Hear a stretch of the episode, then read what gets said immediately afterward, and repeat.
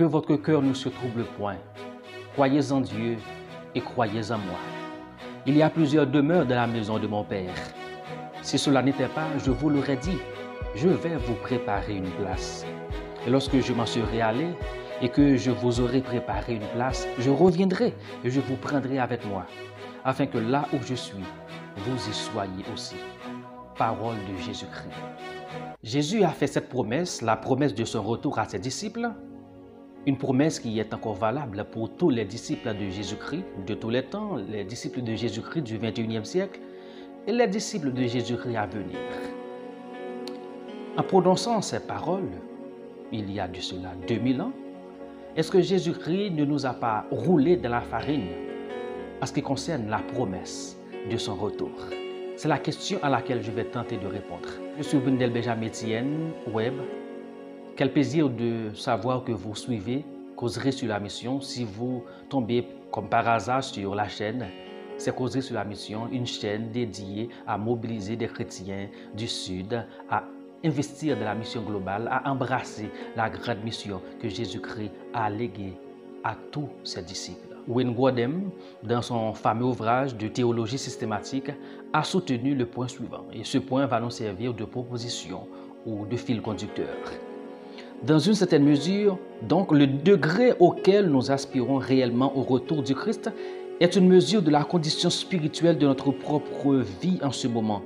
Cela donne également une certaine mesure du degré auquel nous voyons le monde tel qu'il est réellement, tel que Dieu le voit, dans l'esclavage du péché et de la rébellion contre Dieu et dans la puissance du malin, selon 1 Jean chapitre 5, le verset 19.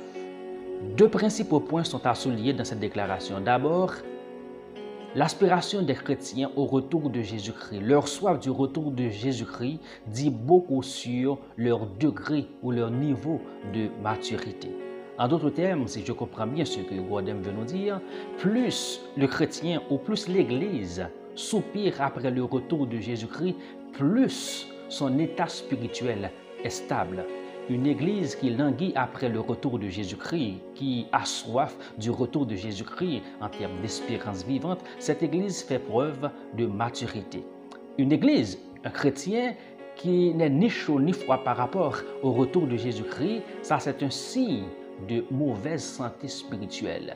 Tout chrétien ou toute église de Jésus-Christ doit soupirer après le retour de Jésus-Christ. Ça, c'est le premier point. Le deuxième point, c'est que le retour de Jésus-Christ nous donne une perspective de la vie ou de l'histoire de l'humanité. En d'autres termes, le retour de Jésus-Christ nous donne une vision du monde. C'est-à-dire, à partir du retour de Jésus-Christ, nous parvenons à voir tel que Dieu voit le monde, à comprendre certaines réalités telles que Dieu les comprend. Donc la doctrine du retour de Jésus-Christ est d'une extrême importance. Elle dit beaucoup sur notre état de maturité spirituelle et elle dit beaucoup sur les lunettes que nous portons pour interpréter le monde, pour répondre à des questions existentielles, à des questions métaphysiques comme la vie après la mort. Donc la doctrine du retour de Jésus-Christ est d'une importance capitale. Dans ce contexte, Orton Wiley et Colbertson écrivent la gloire du christianisme trouve son expression la plus haute dans le retour et le règne de l'homme-dieu, qui en tant que le Christ ou loin, le Créateur et le Rédempteur s'établira dans un monde d'ordre parfait, le royaume de Dieu dans un nouveau ciel et une nouvelle terre, où régnera la justice. Donc selon ces deux auteurs, le retour de Jésus-Christ fait la beauté même du christianisme. En dehors du retour de Jésus-Christ, tout le système s'effondre automatiquement.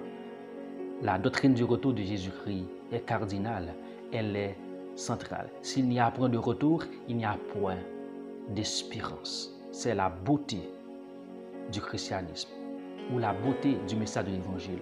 Parce que quand nous voyons le monde et quand nous essayons de comprendre certains systèmes de pensée dans le monde, certaines visions du monde, en rapport avec le théisme chrétien ou la vision biblique du monde, nous voyons que le théisme biblique ou le théisme chrétien donne une perspective tout à fait réjouissante de la vie après la mort et le théisme chrétien offre à l'homme une alternative, une alternative à ses souffrances, une alternative à ses maux.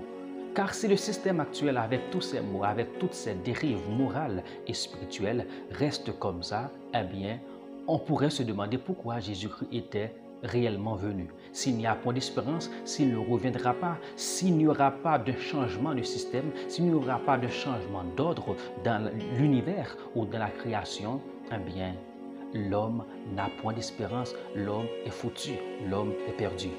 La fiabilité de la promesse de Jésus-Christ se fonde sur la personne même de Jésus-Christ, c'est-à-dire sa promesse est certaine et véritable. Ce que sa bouche a dit, sa main l'accomplira.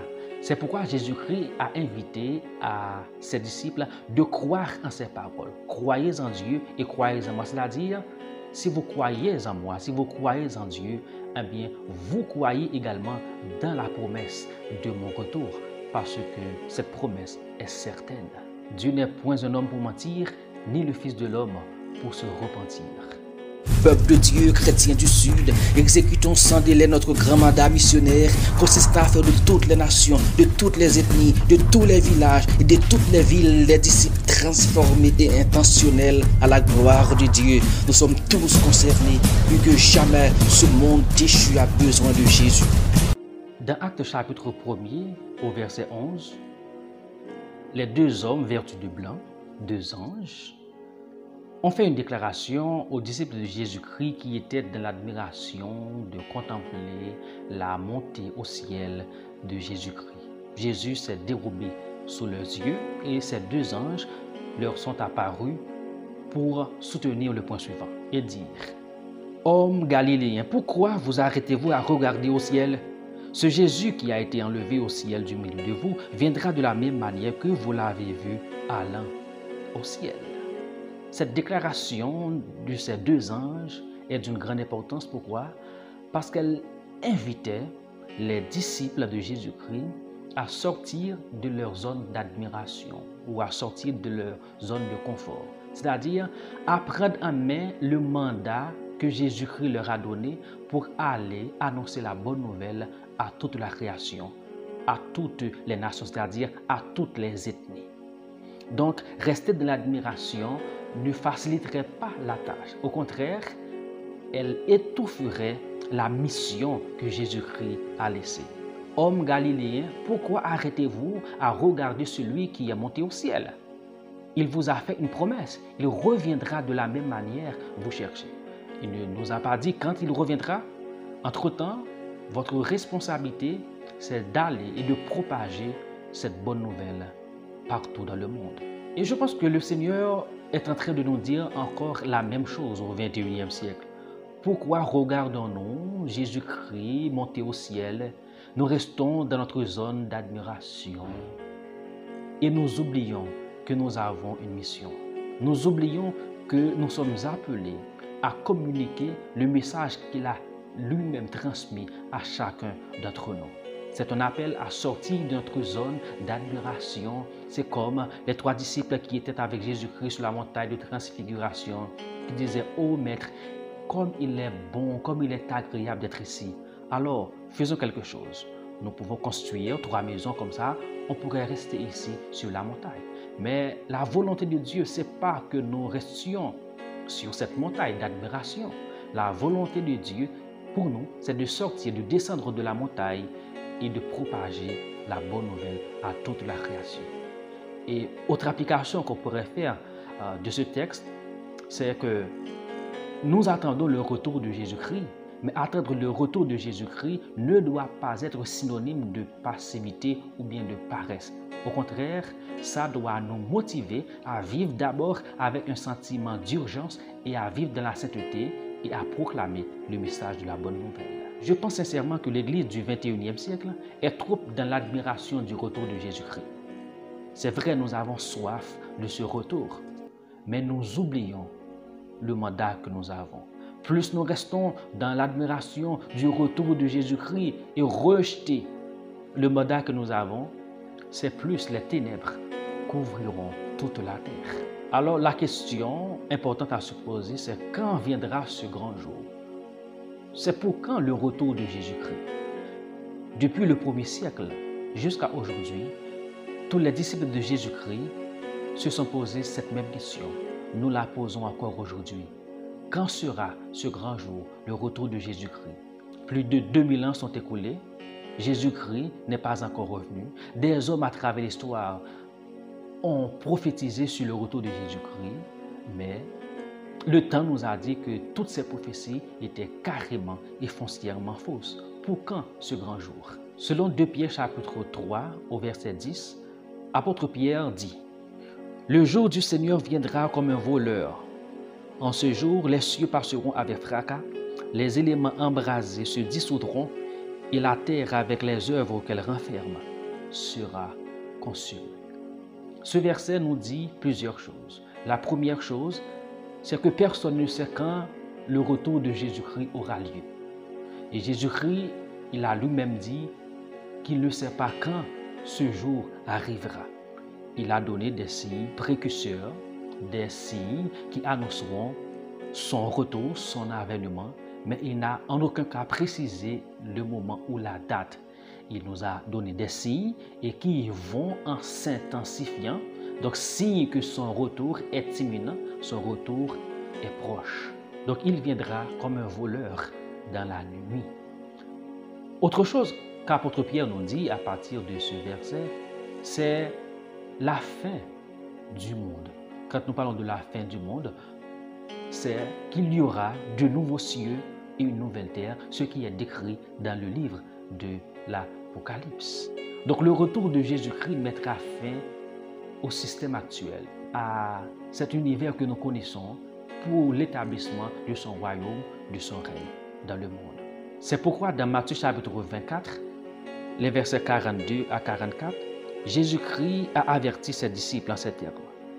Veillez donc, puisque vous ne savez pas à quel jour votre Seigneur viendra. Sachez-le bien, si le maître de la maison savait à quelle veille de la nuit le voleur doit venir, il veillerait et ne laisserait pas percer sa maison. C'est pourquoi vous aussi, tenez-vous prêts, car le Fils de l'homme viendra à l'heure où vous n'y penserez pas. Le retour de Jésus-Christ sera soudain. Alors quand nous observons de plus près la parabole des dix vierges, il y a une expression qui nous tient à cœur. C'est l'expression comme l'époux tardin. Donc le texte parle euh, des cinq folles, comme l'époux tardin.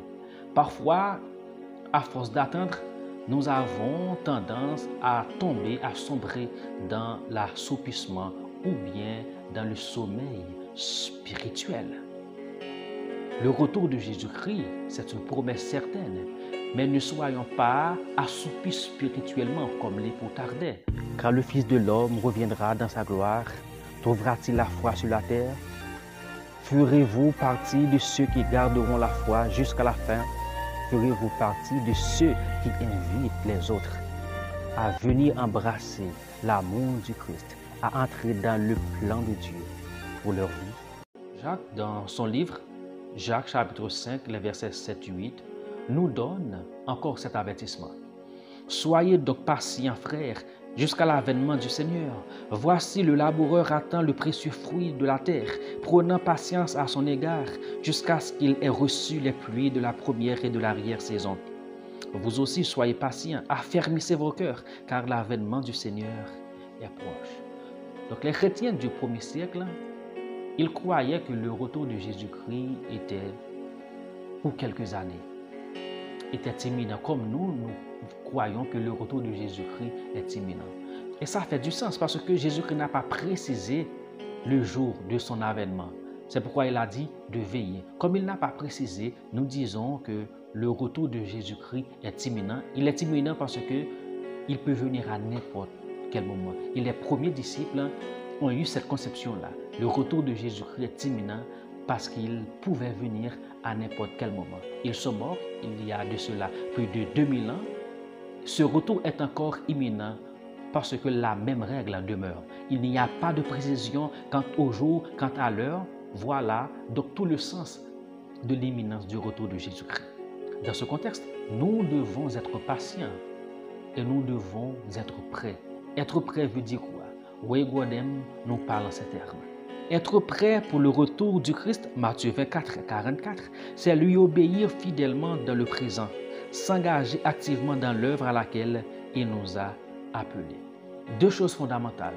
Être prêt, c'est vivre dans l'obéissance à la parole de Dieu. C'est marcher dans la lumière, persévérer dans la vérité. Car ceux qui soupirent après le retour de Jésus-Christ ont une envie de vivre dans la lumière, de vivre dans la vérité.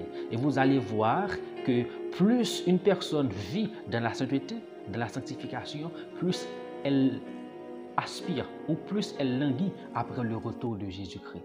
Le contraire est aussi vrai. Plus une personne ne se soucie pas du retour de Jésus-Christ, plus elle n'aura pas de soucis pour vivre une vie sainte.